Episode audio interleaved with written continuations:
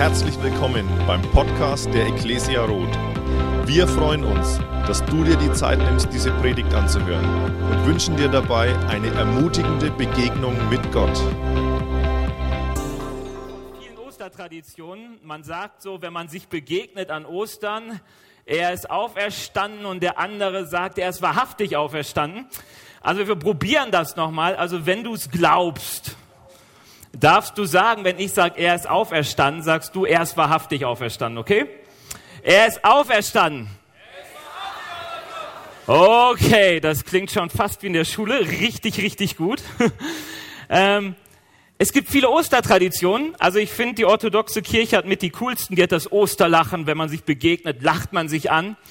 Und sie haben auch richtig coole Dinger. Kennt ihr das? Ihr habt, wenn alles gut gelaufen ist, auf eurem Platz ein ähnliches Ei in deutlich kleinerer Größe. Habt ihr es schon gemerkt? Ich weiß nicht, ob, kann mir das mal jemand so, so, so, sieht aus wie so ein Wachtelei, noch kleiner. Ähm, da vorne ist es. Mal schön hochheben. Vielleicht habt ihr es gesehen. Vielleicht ist es auch runtergerollt. Ihr habt euch gefragt, was ist das? Ähm, das soll euch symbolisieren. Oh, da. Das ist super. also, ihr müsstet dieses Ding vielleicht auf eurem Platz gefunden haben. Hebt mal alle hoch, die so eins habt. Alle anderen könnt mal bei eurem Nachbarn in die Tasche gucken oder so, ob es da verschwunden ist. Ähm, das soll euch ein Ei symbolisieren. Die Tradition des Ostereis ist deutlich älter als der Osterhase. Ähm, man geht davon aus, dass schon die Frühchristenheit sich Ostereier geschenkt hat. Sogar relativ früh rot bemahlene. Es gibt sogar die Tradition, ich meine in der orthodoxen Kirche, wo man sich mit den Ostereiern antitscht und guckt, welches Ei überlebt, wenn man sie aneinander schlägt. Eigentlich eine richtig coole Sache. Warum hat man das gemacht? Weil sie sagt, hey, Ostern ist eigentlich so eine relativ harte Schale. Wenn man auf Ostern guckt, wenn man auf Kreuzestod, Hinrichtung, Grab guckt, dann wirkt das alles ziemlich tot und düster. Aber wenn man versucht durchzudringen durch die harte Schale, dann findet man Leben. Also das ist eigentlich das, was jetzt nicht das hart gekochte Ei mehr symbolisiert, aber was eigentlich ja im Ei ist. Du guckst auf eine harte Schale, aber in diesem Ei entwickelt sich Leben. Auch wenn für uns Ostern oft ja re relativ nett ist, Osterbraten, keine Ahnung, Ostereier, Schokolade, all die guten Sachen, die wir uns so oft wünschen, ähm, ist es ursprünglich eine sehr unbequeme Sache. Ich ähm, will euch ein Erlebnis oder eine Schilderung von Paulus gleich vorlesen. Paulus ist ein Apostel, der im ersten Jahrhundert nach Christus gelebt hat und der ganz, ganz oft über Ostern gepredigt hat. Also nicht nur an Ostern, sondern ganz, ganz oft. Ganz viele Schriften aus dem Neuen Testament stammen aus seiner Feder. Ähm, und er schreibt Folgendes über seine Erfahrung, die er damit gemacht hat, dass er über Ostern gepredigt hat. Wir können das mal anschauen. Wer die Bibel hat, kann gerne mitlesen. Ich empfehle immer, YouVersion ist eine coole Bibel-App, die man auf sein Smartphone lesen, laden kann und dann kann man auch sein Smartphone im Gottesdienst auspacken und Bibel lesen. Bitte nicht WhatsApp-Nachrichten beantworten oder so, außer man schickt diesen Text. Die Juden wollen Wunder sehen, die Griechen fordern kluge Argumente. Wir jedoch verkünden Christus, den gekreuzigten Messias. Für die Juden ist diese Botschaft vom Kreuz, du kannst für diese Botschaft vom Kreuz auch einfach Ostern einsetzen. Also für die Juden ist diese Botschaft vom Kreuz, oder für die Juden ist Ostern eine Gotteslästerung und für die anderen Völker völliger Unsinn. Für die hingegen, die Gott berufen hat, Juden wie Nichtjuden, erweist sich Christus als Gottes Kraft und Gottes Weisheit. Also, Paulus sagt, dass er, wenn er diese Botschaft vom Kreuz, wenn er Ostern verkündet, das, was wir gerade im Video gesehen haben, dann erlebt er oft, dass die Leute nicht sagen, juhu, ein rotes Osterei. Wie cool, Jesus ist auferstanden. Ja, er ist wahrhaftig auferstanden, so ist es. Sondern er sagt, er erlebt oft Ärger. Das kann man nachlesen in der Apostelgeschichte, dass man ihn oft vertrieb, dass man ihn versuchte zu steinigen, dass er am Ende ja auch gestorben ist aufgrund dieses Glaubens und aufgrund seiner Verkündigen. Er erlebt auch, dass man ihn auslacht dass er etwas davon sagt und man hört ihn noch gespannt zu und plötzlich kommt er zu, den Auferst zu der Auferstehung der Toten und die Leute fangen nur an zu spotten. Aber Paulus erlebt auch, dass es manche Menschen gibt, die nicht nur diese harte Schale betrachten, wo sie sagen, ach, da soll Leben drin sein, hahaha, ha, ha, oh, das ärgert mich aber, sondern die da durchdringen und sagen, sie erkennen darin Gottes Kraft und Gottes Weisheit. Und ich will heute darüber reden und mal über fragen, auch an uns, wo stehen wir?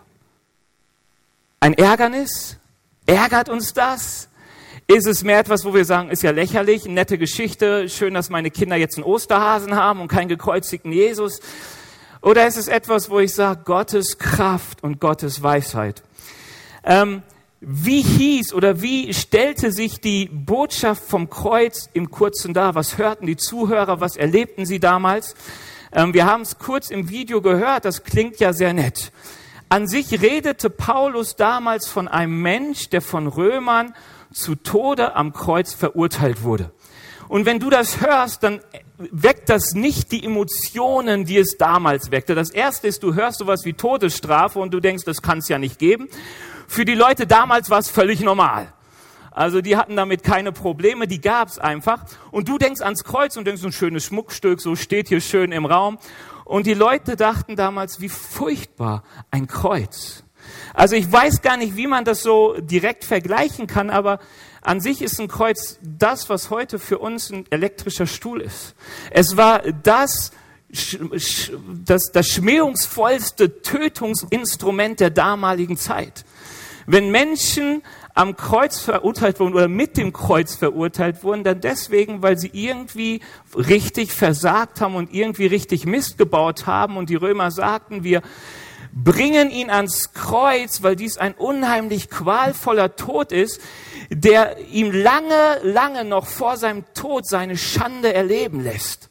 War, man wurde verspottet, man wurde ganz nackt, ohne Lendenschurz und so, wie das manchmal dargestellt ist, am Kreuz aufgehängt und der Tod war hinter Kreislaufzusammenbruch oder Ersticken. Also man hatte Schmerz, man hing ja so und versuchte sich immer wieder aufzurichten bis es nicht mehr ging. Und in dieser Zeit kamen immer wieder Menschen und lachten einen aus, verhöhnten einen, verspotteten einen. Deswegen auch die Überschrift über Jesus, dies ist der König der Juden. das ist der König der Juden. Rette dich doch selbst, wenn du es bist. Im Todeskampf, über Stunden, manchmal über Tage, hing man da. Das war das Kreuz.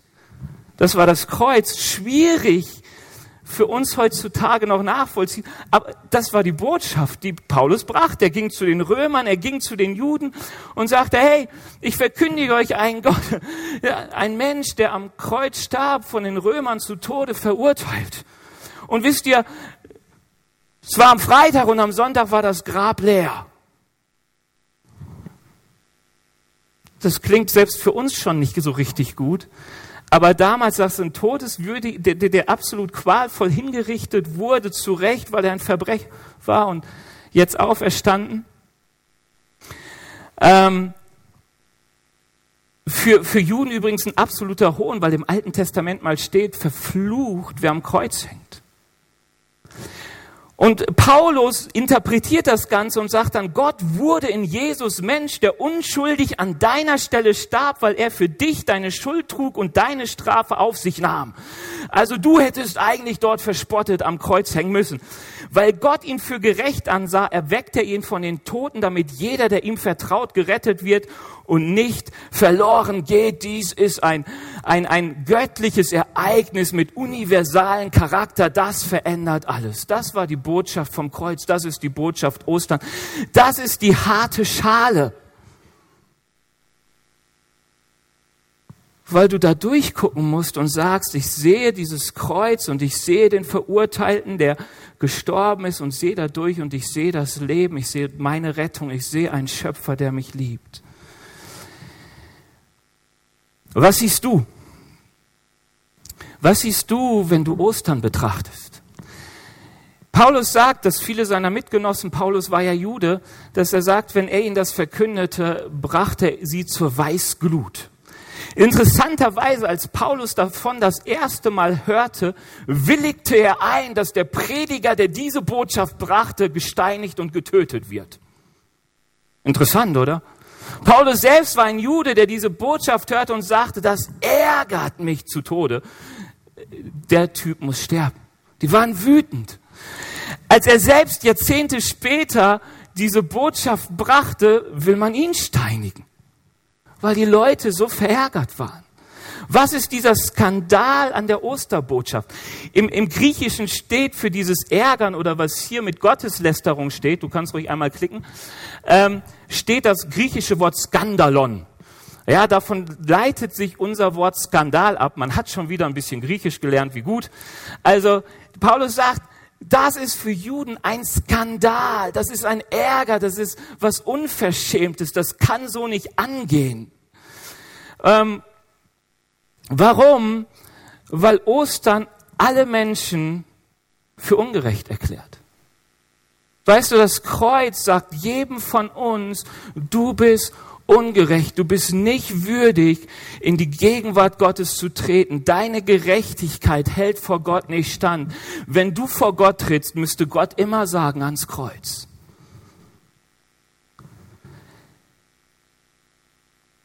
Für Juden besonders schlimm, weil Juden vom Alten Testament her das von Gott erwählte Volk sind. Das Volk, das von Gott das Gesetz bekommt, wo Gott sagt, hey, wenn ihr darauf achtet, dann werdet ihr leben. Und dass uns das Alte Testament so gut überliefert ist, liegt daran, dass die Juden es so genau mit diesem Alten Testament, mit den Worten von Gott nahmen. Wir lästern ja, was heißt lästern, aber die Pharisäer schneiden ja nicht immer gut ab in der Bibel, aber an sich waren es die Leute, die sagten, hey, uns ist das Wort Gottes so wichtig, wir sind das erfehlte Volk, wir wollen tun, was darin geschrieben ist, möglichst gut und richtig. Wir wollen vor Gott gerecht sein. Er soll uns Leben schenken. Ist doch ein guter Ansatz. Ich will mein Leben nicht einfach verschwenden, ich will nicht einfach ungerechte Taten tun. Nein, ich lese von den zehn Geboten und ich will sie tun. Mach das doch mal. Ich habe vor zwei Jahren, hat mir Ellie jemand vorgespielt, der gesagt, er hat mit Christus nichts zu tun und so, aber er wollte einfach mal gucken, wie es ist, so nach den zehn Geboten zu leben. Und er meinte an sich eine gute Sache. Hat nicht immer so geklappt. Er meinte am Anfang stellte es sich leichter dar, als es war. Aber weißt du, die Juden waren, sie sagten, hey, wir ackern dafür, dass wir gerecht vor Gott sind. Und nun kommt da ein Paulus an, nun kommen Menschen an, nun kommen Christen an und sagen, sorry, aber das reicht nicht. Er geht sogar noch weiter und sagt noch schlimmer, dadurch, dass ihr immer wieder so gerecht sein wolltet und dachtet, dass ihr gerecht seid, habt ihr den übersehen, den Jesus als, den Gott als Messias gesandt habt. Ihr habt den Messias gekreuzigt. Weißt du, das ist Blasphemie in jüdischen Augen. Das ist völlig unmöglich. Dass die Taten, die ich mit aller meinen Möglichkeiten tue, um vor Gott gerecht zu sein, dass sie nicht zählen, am Ende keinen Unterschied machen. Egal wer du bist, egal wie sehr du dich anstrengst, du schaffst es nicht. Wir sind vor Gott da alle gleich. Und ich weiß, das empört uns wahrscheinlich noch nicht so wie Juden, aber ich versuche das mal emotional für uns fassbar zu machen. Wenn ich dir jetzt sage, Mutter Teresa, Hitler, Mahatma Gandhi, Stalin, du und ich, wir alle stehen vor Gott und sagt Gott, hey, ihr bedürftet alle dieselbe Strafe dann würdest du doch wahrscheinlich sagen, sorry, ich weiß, weiß nicht, was ich alles getan habe, aber ich weiß, was ich alles nicht getan habe, was er getan hat. So schlecht bin ich nicht. Verstehst du, das ist, doch ein Ärger, das empört. Wieso zählen meine Taten nicht? Normalerweise zählen wir auf das, was wir tun, insbesondere dann, wenn uns etwas gelingt.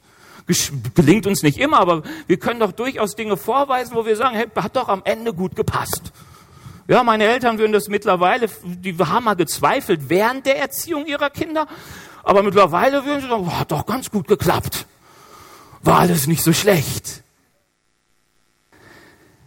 Wir sind so unterschiedlich, so unterschiedlich unsere Leistungen. Und am Ende soll alles nicht gelten. Am Ende hätte ich doch, bin ich es nicht würdig, in, in die Gegenwart Gottes zu treten, gerecht von ihm erklärt zu werden? Wir lieben, was heißt wir lieben, aber wir, wir, wir bauen auf unsere Leistung. Es ist uns wichtig, dass unsere Leistung geachtet wird. Ich habe euch mal ein Bild mitgebracht. Ähm, hat jemand schon mal von dieser Firma gehört, von General Miles, die schon seit den 30er oder 20er Jahren des, des 20. Jahrhunderts Fertigbackmischungen herstellen. Und zwar, wenn möglich, so, dass sie sagen, schmeckt wie selbst gebackt. Und sie hatten ein Produkt, das alles per Pulver enthielt. Alles. Eierpulver, Milchpulver und so. Man hat nur noch Wasser zugeschüttet und durfte kräftig rühren in den Ofen schieben und hat einen wunderbaren Kuchen wie selbst gebacken aus dem Ofen geholt. Nun merkte dieses Unternehmen ähm, in den 50er Jahren, dass der Absatz nicht so ist, wie es gerne sein sollte. Es funktioniert nicht. Und sie haben Psychologen beauftragt, haben gesagt, woran liegt es? Und sie haben die ganze Sache überlegt und kamen zurück, ja, es ist ein Problem.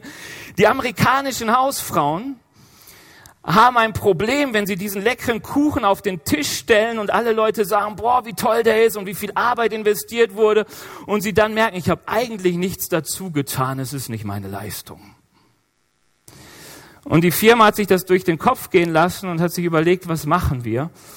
Und sie haben das Eipulver entfernt und haben geworben, was man hier noch ganz klein sieht, ja, mit just add an egg.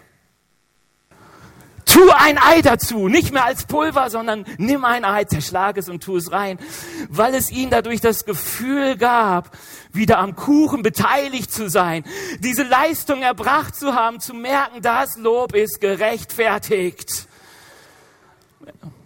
Das ist in Zeiten von Thermomix ja irgendwie völlig absurd.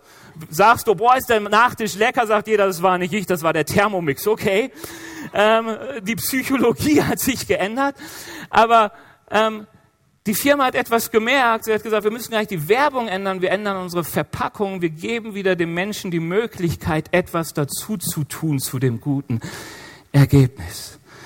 Weißt du, wir, wir, wir brauchen es für unser Innerliches, dass man unsere Leistung wertet und das Kreuz wertet sie mit absolut ungenügend. Das ist eine harte Schale. Das ist eine harte Schale, an der sich auch heute noch viele stoßen und bei weitem nicht, nicht nur Juden. Also, ähm, dass es keine Möglichkeit der Selbsterlösung geben soll. Dass es keine Möglichkeit geben soll, durch eigene Taten vor Gott gut dazustehen, dass eine Rettung nur völlig unverdient geschehen kann ohne erbrachter Leistung. Das zweite sagte, da hat Paulus mit einer anderen Personengruppe zu tun. Sie sagt, sie guckt sich das an und sie spottet einfach nur. Die finden es irgendwie witzig.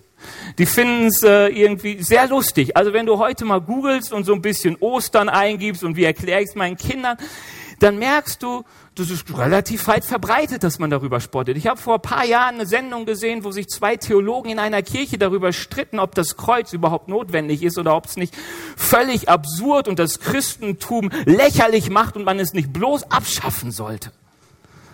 Weißt du, mit diesen Leuten hatte Paulus schon viel zu tun. Er war in Athen, sagt uns die Bibel, und er predigte davon. Und dann hörten sie ihm erst zu, weil sie dachten, oh, jemand, der eine neue Lehre bringt, haben wir noch nie was von gehört.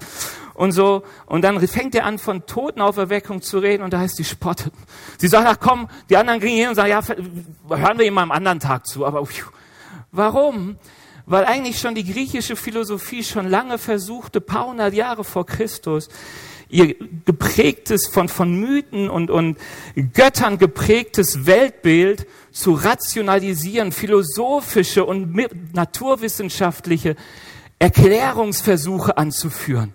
Mehr das Sein, das wir haben, mit Vernunft und Verstand zu begreifen den, den Einfluss von Göttern etwas nach hinten zu schieben und sagen, mag ja sein, dass sie irgendwo existieren, aber im, im Normalen nehmen wir sie nicht wahr. Lass uns überlegen, wie wir mit unserer Vernunft, mit dem, was in uns ist, unser Sein verstehen können. Epikurer zum Beispiel waren welche, mit denen Paulus zu tun hatte. Und sie hören nun von diesem Gott, der Mensch werden soll, der gekreuzigt wird und dann aufersteht. Ähm, und er erlebt, dass man sagt, das kann nicht sein. Wisst ihr, dass eine der ersten Kreuzesdarstellungen, die wir kennen, ist dieses. Ähm, das hat man in Rom gefunden, wahrscheinlich so aus dem dritten Jahrhundert. Vorher liest man von Kreuzen, aber das ist das, wovon man so im christlichen Glauben Kreuz sieht. Da steht im Griechischen Alexa, Alexa, also nicht zu laut, sonst piept irgendwas. Und Alexa Meneus betet zu Gott. So als Eselsfigur ans Kreuz und jemand spottet über ihn. Da hat man einen Christen gefunden und man machte sich lustig über seinen Glauben. Man macht sich einfach lustig. Es war kein Ärger, das war einfach nur, wie kann man nur? Ist ja witzig. Weißt du, einer unserer Dichter und Denker, Goethe, sagte in seiner Gedichtesammlung Venezianische Epigramme folgendes, mir willst du zum Gotte machen solch ein Jammerbild am Holze. Vielleicht denkst du das auch, ja, was soll dieses Jammerbild am Holze? Weil der Gekreuzigte stößt den vernünftigen Menschen ab. Es ist ja nicht nur die Totenauferstehung, die irgendwie für uns schon schwierig ist, weil wir sagen, mit dem Tod endet das Leben, da beginnt es nicht, aber was soll denn so ein Verbrecher, der am Kreuz hingerichtet wird, weltbewegendes noch tun? Was soll er denn noch verändern an seinem Leben oder an dem Leben anderer? Welchen Einfluss, welche Machbarkeit hat er denn noch? Das ist ja vorbei. Hier ist aller Tatendrang, alles, was man anfangen kann mit seiner Weisheit und mit seiner Macht und mit dem, was man hat, vorbei. Was ähm, was für komische Götter überhaupt, jetzt mal aus der Sicht der Griechen, die sich plötzlich für uns interessieren, obwohl man sie nie vorher bemerkt hat. Ähm, überhaupt was für ein ärmlicher Gott, der sich nicht in dieser Welt retten kann. Ich meine, es doch, man kann das doch nachvollziehen. Wie oft, wenn ich mit Leuten rede, wird, wird mir gesagt, ja Benny, wenn es Gott gäben würde, dann müsste doch dieses und jenes an Unrecht nicht passieren. Sagen wir nicht auch, Not lehrt beten. Warum? Weil wir sagen, gerade da, wo meine Macht am Ende ist, muss, muss doch der Allmächtige helfen. Gerade da, wo ich nicht mehr kann, ist doch gerade vielleicht noch die Hoffnung da in einen allmächtigen Gott, der eben über alles triumphiert, was in dieser Welt ist. Gerade dieser Gott muss doch triumphieren über Schuld und Leid und Ungerechtigkeit. Und nun ist da dieser Gott am Kreuz, der sich nicht durchsetzen kann der sich nicht durchsetzen kann gegen die Mächtigen, der sich nicht durchsetzen kann gegenüber der Weisheit dieser Welt. Weißt du, ein Verfluchter für die Juden. Es ist übrigens der Grund, weshalb die meisten ähm, Moslems sagen würden, Jesus wurde nicht gekreuzigt. Nicht, weil sie sagen, das ist kein Prophet. Ganz im Gegenteil, im Islam ist Jesus ein Prophet, ist ein Gesandter, ist ein besonderer Prophet. Sie sagen, ein von Gott gesandter Mensch kann nie so gedemütigt werden und so viel leiden, weil Gott schützt ihn. Wenn jemand im Namen Gottes unterwegs ist, dann wird er Macht, seine Macht und seine Weisheit, die Gott ihm gibt, dazu darreichen, dass er sich durchsetzt. Und dieser schwache Gott ist eigentlich eine Provokation für menschliches Denken und Hoffen. Weißt du, für viele ist das Evangelium nicht so der, der, der Höhenflug des menschlichen Geistes. Die Osterbotschaft verdreht völlig, was wir sonst gewohnt sind. Völlig. Weißt du, völlig bei der Frage, was Macht und Stärke ist. Wenn sie erst da anfängt, wo keine mehr da ist, was, was, was gerecht und was ungerecht ist. Weißt du, das ist eine ganz schön harte Schale. Gerade wir Vernunftbetonten, von der Aufklärung geprägte, für uns ist das doch eine sehr, sehr harte Schale zu verstehen, dass dort jemand am Kreuz stirbt, der Gott sein soll. Und dass das eigentliche Ereignis erst stattfindet, wo er tot ist. Ich weiß nicht, wie du die Schale bis jetzt betrachtest, wenn du so dein kleines ähm, Beispielei in der Hand hältst ob du sagst, hey, es ist, es ist eine Gotteslästerung eigentlich, es ist ein Ärgernis, es ist ein Skandal, ich wünschte, das Kreuz wäre nicht da. Oder ob du sagst, oh, es ist lächerlich, es, es ist ähm, schön, nett, hier zu sein, aber ähm, da kommt mein Verstand auch nicht mehr mit. Paulus sagt, beides gab's, beides gibt's. Und er sagt aber, es gibt auch die, die dieses Ei sehen und die ein bisschen gegen die Schale drücken und vordringen in das Innere, die durch dieses Osterereignis, die es sehen und darin plötzlich Gottes Kraft und Gottes Weisheit erleben, die gerade darin erleben, dass, dass dieser Gott wirklich auf die Erde gekommen ist und etwas übrig hat für uns Menschen, dass hier etwas passiert, was weltbewegend ist, dass dort etwas passiert, was alles bisher Gekannte auf den Kopf stellt. Wie kam Paulus dazu, durch diese harte Schale zu dringen? Wie, wie, wie kam er dazu, obwohl er sich so daran ärgerte und obwohl er es für so blödsinnig hielt, am Ende doch selbst zu predigen und dafür zu sterben? Wie, wie, wie kann es sein, dass jemand sein Leben aussieht? Paulus war ein anerkannter Mensch, sagt uns die Bibel. Er hatte einen guten Lehrer, er hatte ein gutes Elternhaus, er war geborener Römer und noch Jude und zwar noch in die konservative Schule gegangen. Und wir sehen, dass er ähm, gegen dieses Osterei aufstand. Ja, dass er gegen Ostern aufstand. Und dass er dann irgendwann irgendwas in seinem Leben passierte und er plötzlich selbst jemand anfing, der es predigte und dafür alles, was du auf Erden wichtig empfinden könntest, verloren hat. An Beziehungen, an Stellung, so viel Schmach bekommen. Am Ende zu Tode verurteilt und gestorben, weil er sagte, in diesem Osterei steckt mehr. In, in dieser Ostergeschichte steckt mehr die Botschaft vom Kreuz, da ist Leben drin. Warum haben so oft, gerade in den ersten Jahrhunderten, die Menschen ihr gutes Leben gegen eine Botschaft vertauscht, die ihnen Schmach und Verfolgung einbrachte, die sie lächerlich machte, die ihnen ihre gute Stellung raubte, die sie in der Gesellschaft hatte. Ist doch eine Frage, eine gute Frage eigentlich, oder? Zwölf, elf der zwölf Apostel starb durch den Märtyrertod. Wieso setzt du dich was für etwas ein, das dir keine Macht gibt? Das lächerlich ist auf der einen Seite und, und ärgerlich auf der anderen Seite das kein Macht und kein Reichtum versprach. Nein, auch wenn man manchmal vielleicht heute durch Fernsehprediger anders ähm, geprägt werden möchte. Nein, nein, das Evangelium verspricht dir nicht Macht und Reichtum. Das in den ersten Jahrhunderten genau dazu geführt hat, dass man alles verloren hat. Jesus spricht davon, dass die Nachfolge ihn zu sehen als den, den, der auferstanden ist, dass es heißt, sein Leben zu verleugnen. Wie kam es dazu, dass eine Gruppe von friedlichen Wanderpredigern am Ende doch die Welt veränderte?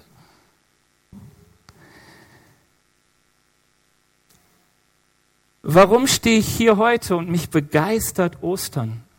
Wisst ihr, ich bin überzeugt davon, dass das, was von Paulus gepredigt wurde, was wir in der Bibel lesen, ähm, du kannst noch mal eins weiterklicken, ähm, dass, dass, ähm, dass das, was Paulus sagte, was die Bibel uns sagt, dass es wahr ist. Warum?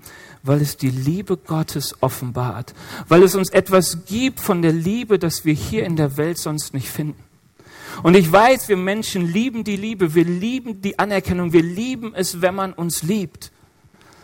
Und ich glaube, dass das Kreuz und das Ostergeschehen uns eine Offenbarung der Liebe Gottes gibt, eine Begegnung mit der Liebe Gottes, wenn man durchdringt durch die harte Schale, die du sonst nirgendwo findest. Paulus schreibt darüber Folgendes.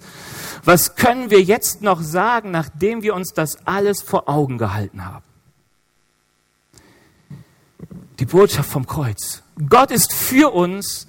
Wer kann uns da noch etwas anhaben? Er hat ja nicht einmal seinen eigenen Sohn verschont, sondern hat ihn für uns alle hergegeben.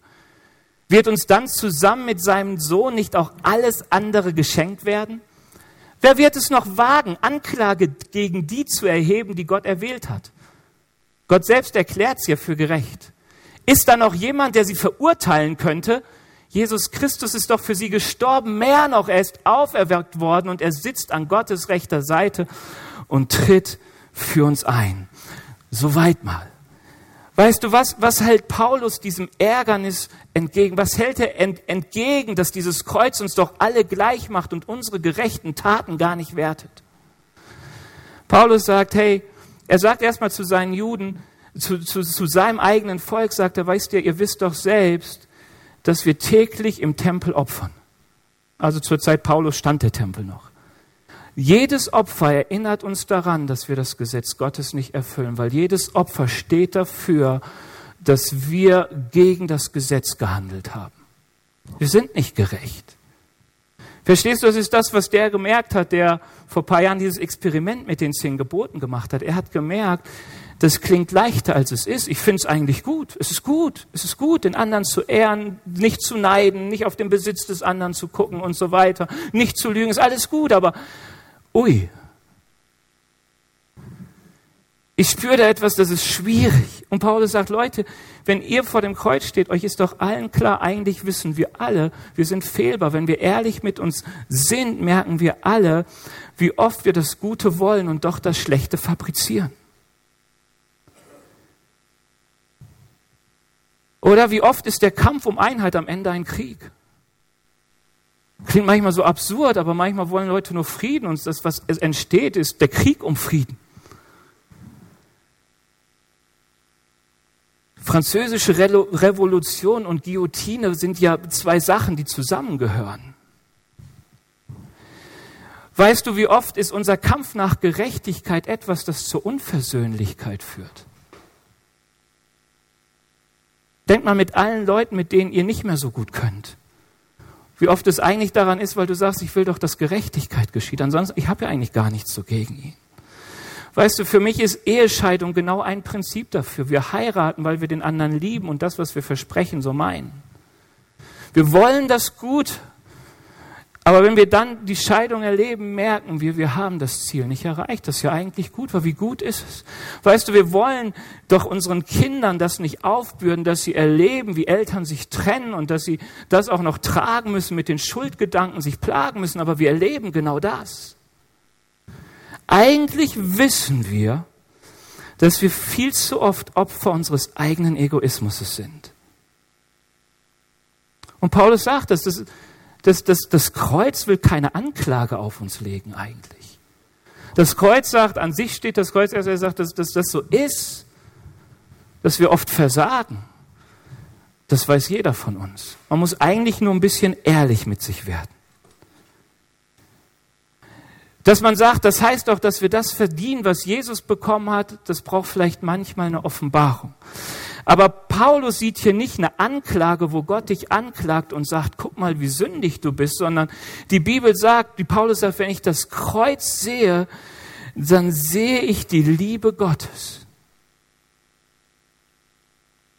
Der sagt, es ist niemand gerecht, aber deswegen bin ich für alle gekommen.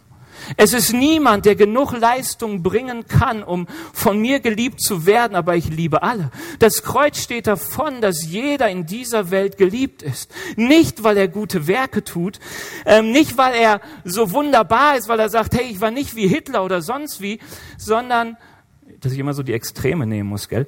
Ähm, sondern, dass du einfach geliebt bist, weil Gott dich liebt, weil du bist. Egal, was du getan hast. Weißt du, für mich, für Paulus, für mich ist Ostern die Frage, woher komme ich, warum bin ich? Weil die Liebe Gottes nur eine mögliche Antwort gibt, sie ist, weil ich von ihm bin. Gott sieht in mir sein Kind, er sieht in mir sein Ebenbild und sagt, dich lieb ich. Ich sehe etwas von mir in dir, ich liebe dich und damit kannst, das kannst du nicht verändern, nicht durch irgendeine Leistung, nicht durch gute oder schlechte Werk. Ich liebe dich. Weißt du, Paulus sagt, und das ist krass, das ist hochmodern und für die damalige Zeit überhaupt nicht. In Galater 3 sagt er, hey, in Christus ist weder Jude noch Grieche, ist weder religiöser noch Heide, ist weder Frau noch Mann. Hui. Das ist genderlike. Es ist, ist, ist weder Freier noch Sklave, ist weder Bürger noch Alle sind gleich in Christus. Keiner kann mehr sagen, aber sorry, ich bin der Jude, du nicht. Da kann keiner mehr sagen, aber hey, sorry, du bist halt eine Frau, ne? Er sagt, das Kreuz stellt alle gleich. Und es sagt für alle, du bist geliebt. Nicht, weil du etwas leistest. Du bist angenommen, nicht, weil du meine Meinung hast. Du bist geliebt, nicht, weil du die richtige Hautfarbe hast oder sonst wie genug geleistet hat. Christus sagt einfach durch das Kreuz, ja, zu dir. Und das Schöne ist, was, was diese Bibelstelle sagt, ist, hey, wer soll mich denn noch anklagen? Hey, du bist nicht gut genug. Das ist der Finger, der leider zu oft von uns Christen ausgeht. Werd erstmal so wie wir, dann können wir dich auch mögen. Oh, du bist aber ganz komisch. Dann wird plötzlich das Kreuz zu etwas, das man hochhält. Dann gibt's auch das Skandal des Kreuzes, weil es irgendwelche Kreuzverordnungen gibt oder so in Bayern. Dann fängt man an, damit zu kämpfen. Obwohl eigentlich das Kreuz ja sagt, genau das Gegenteil. Wir sind alle gleich. Keiner von uns hat es verdient. Die Liebe ist jedem geschenkt. Und wie gut, wenn man durch diese Schale durchbricht und die Liebe Gottes erkennt. Weißt du, für mich ist dieses Kreuz so wertvoll gewesen, weil ich das Kämpfen um Liebe und Anerkennung hat da das Ende gefunden. Weißt du, ich muss, wenn ich mit Menschen zu tun habe, so oft versuchen zu überlegen, wie bin ich und wer bin ich, dass sie mich wertschätzen. Oder? Selbst für den, der dir vielleicht das Eheversprechen gegeben hat, für den musst du gucken, dass du gut genug bleibst. Aber Gott sagt, bei mir nicht. Du kannst tun, was du willst, du bleibst nie gut genug. Du bist geliebt, weil du bist. Und wie sehr sehnen wir uns danach, einfach geliebt zu sein, wie wir sind. Und die meisten von uns glauben nicht, dass es ein Mensch ertragen könnte, uns so zu lieben, wie wir wirklich sind. Weil wir es selbst oft nicht schaffen, uns zu lieben, wie wir wirklich sind. Die Botschaft vom Kreuz ist eine Botschaft, die dir sagt, du bist geliebt, so wie du bist.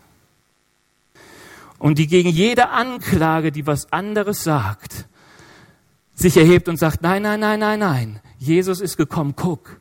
Wer wird es noch wagen, Anklage zu erheben für die, die Gott erwählt hat? Wer? Wer will sagen, dass sie nicht gerecht sind? Wer wird noch auf den Finger, mit dem Finger auf sie zeigen? Und das hat auch die ganzen Konsequenzen, die du oft in der Bibel liest, dass die Bibel sagt, hey, wir sind aufgerufen dafür, ähm, den anderen zu lieben. Weil jeder ist gleich, wir sind alle nicht besser. Weißt du, wenn ich vor Gott komme, erlebe ich, wie sehr ich geliebt bin. Wenn ich Gott sehe, erlebe ich, wie sehr ich geliebt bin. Ich erlebe einen Gott, der voller Liebe ist und der etwas zusammenbringt, was uns so schwer fällt. Er bringt Gerechtigkeit und Erbarmen zusammen. Das ist so ein Riesenspannungsfeld. Weißt, wir wollen natürlich gerecht sein, aber, oder wir wollen uns natürlich erbarmen, aber in dieser Welt ist es schwierig, oder? Mit den Flüchtlingen, all diese Spannungsfragen zwischen Gerechtigkeit und Erbarmen. Natürlich müssten wir alle aufnehmen, aber es wird ja dann ungerecht, weil was ist mit denen, die schon hier sind? Unendlich Geld ist ja nicht zur Verfügung. Und ich lebe in als, guck auf einen Gott, der das hinkriegt, der, der dieses Spott des Kreuzes, der die Weisheit der Menschen wirklich zum Ende führt und sagt, nein, der Unsinn, den aus menschlicher Sicht ich hier am Kreuz fabriziere, der ist die Lösung dessen, wo wir mit unserer Weisheit keine Lösung für haben. Du kannst ja mal schauen, wie oft wir mit unserer Weisheit an die Grenzen schauen, was uns unsere Weisheit noch bringt, wenn wir dahin kommen, wo Weisheit nicht mehr funktioniert. Was ist, wenn wir an den Tod kommen, da, wo eigentlich aller Weisheitsrates letzter Schluss ist? Was kann sie uns bringen in Krankheit und Not? Kann sie jemanden gerecht und voller Erbarmen machen? Ähm, weißt du, in unserer Zeit, wo wir eigentlich schon so viel wissen über Nächstenliebe, so viel dafür tun, dass man sich respektvoll behandelt, warum wird gefühlt so schnell, so zwischenmenschlich, so extrem kalt? Warum schaffen wir gerade die, die engen Beziehungen, die doch so leicht sein müssten, weil man sich zum Teil sich selbst aussucht? Warum scheitern wir gerade jetzt so oft so viel mehr? Als man es früher getan hat. Es gibt immer viele Zusammenhänge. Leistet nicht vieles von dem, was wir als Weisheit und Wissen postulieren, dem Ego Vorschub? Und stoßen wir nicht gerade deshalb so oft an den Grenzen unserer, unserer Vernunft und für das, was wir tun, zu unverhofften Ereignissen? Vielleicht mal wieder überspitzt, ist das nicht eigentlich, die Grenzen dessen wird uns doch aufgezeigt als das Volk der Dichter und Denker den Holocaust verursacht hat. Weißt du, ich habe mal einen Juden gehört, der sagte auf die Frage, warum er nicht geflohen ist, als man merkte, dass man die Juden vergaß, der sagte, ich konnte es nicht glauben. Ich konnte es nicht glauben, dass das dieses Volk der Dichter und Denker wirklich tut.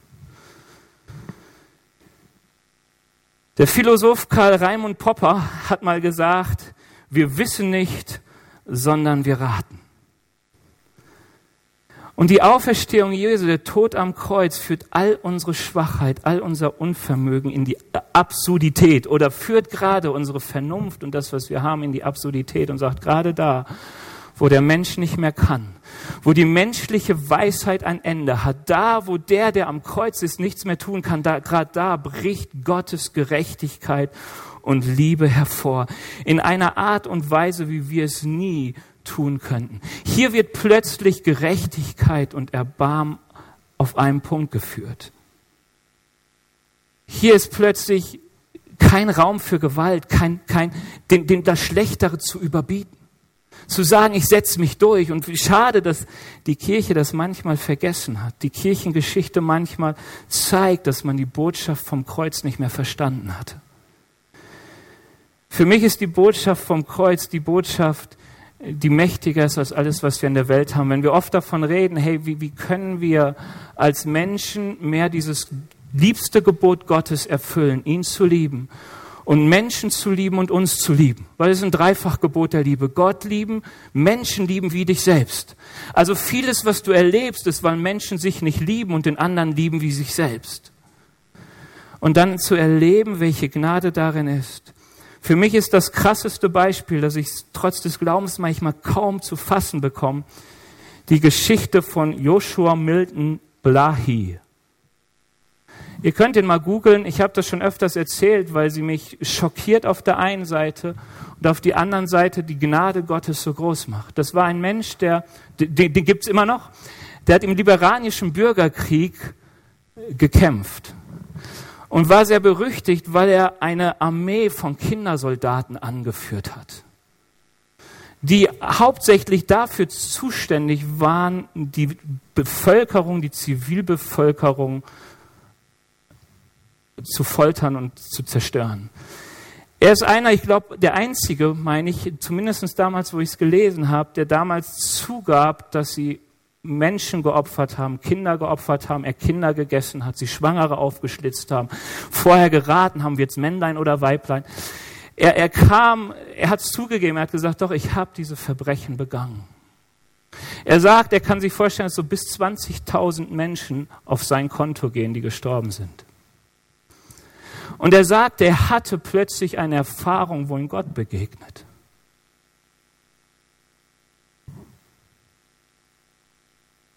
Und er sah das Kreuz und er merkte plötzlich, er ist geliebt. Er sagt, er wusste, er kannte nichts von dieser Botschaft, dass man geliebt ist. Er ist heute Pastor. Weißt du, es ist, er wurde bis jetzt nicht verurteilt, aber er sagt, ich habe es verdient, verurteilt zu werden. Da scheitern die Gesetze seines Landes und auch die Gesetze, die über das Land hinausgehen. Er sagte, ich, ich werde mich, wenn immer das Gesetz kommt, dafür gerade stellen, für was, was ich getan habe. Und wenn es bedeutet, für meine Taten zu sterben, ist es okay. Aber bis dahin werde ich das tun, was ich am besten kann. Die Liebe vom Kreuz predigen.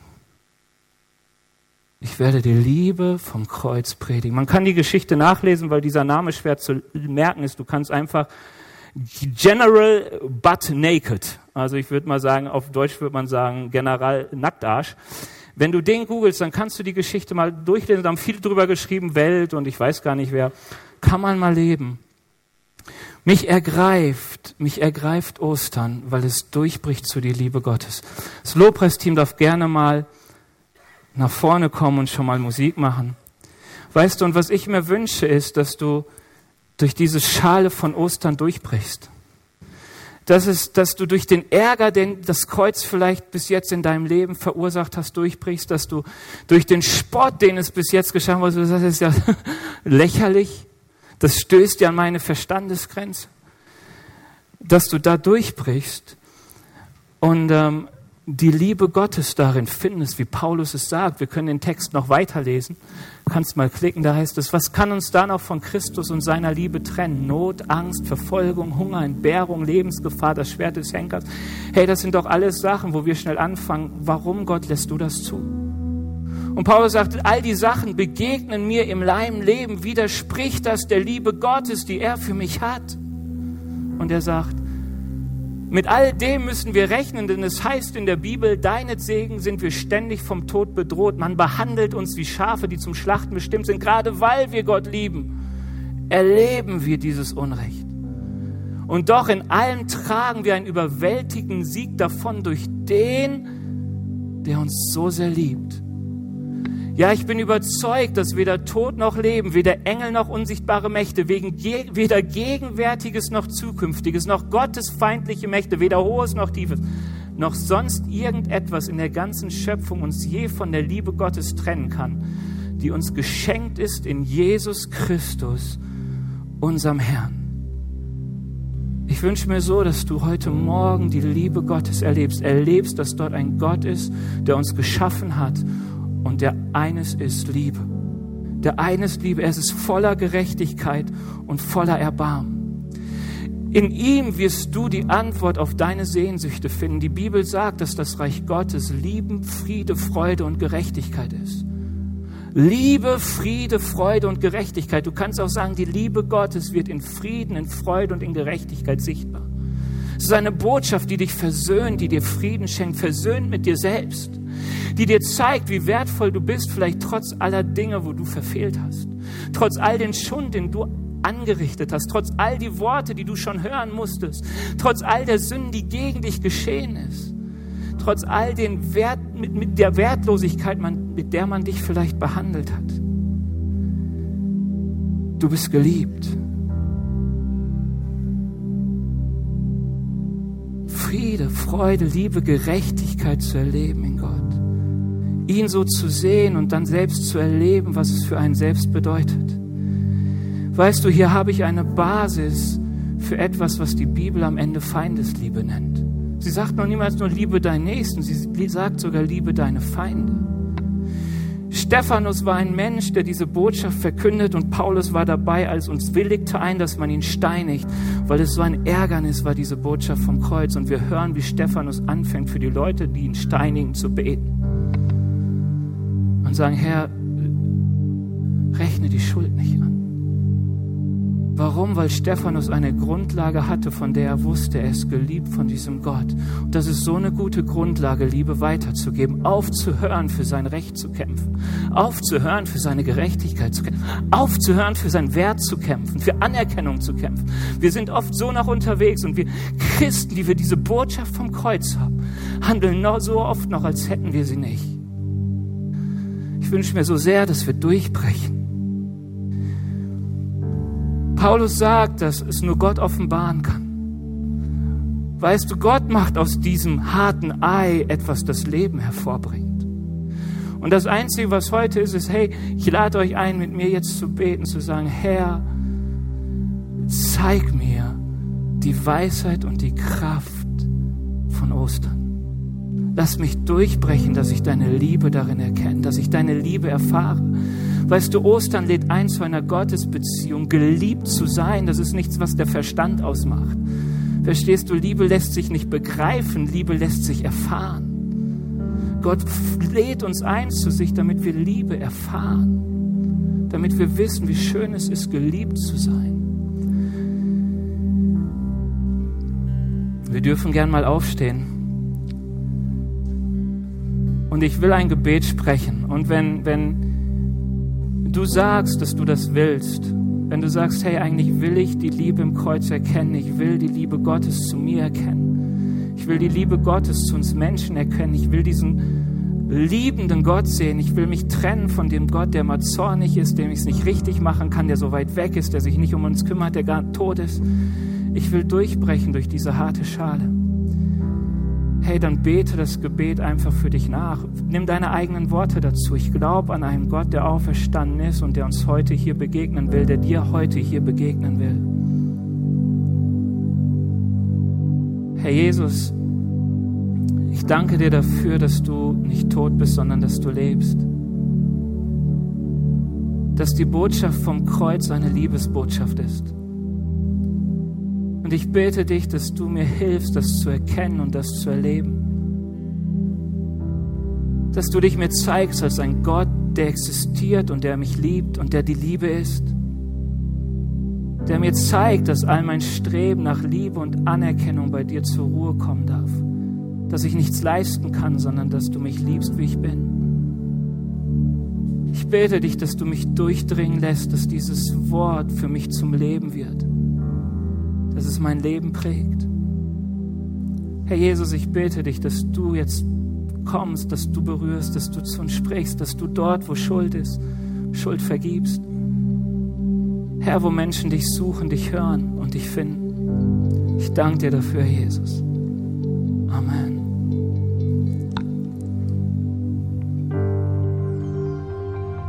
Wir hoffen, dass dir diese Predigt gefallen hat und dich in deinem Leben mit Gott stärkt.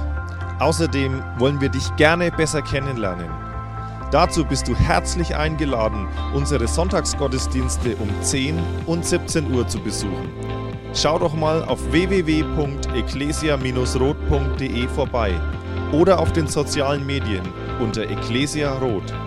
Wir freuen uns auf dich.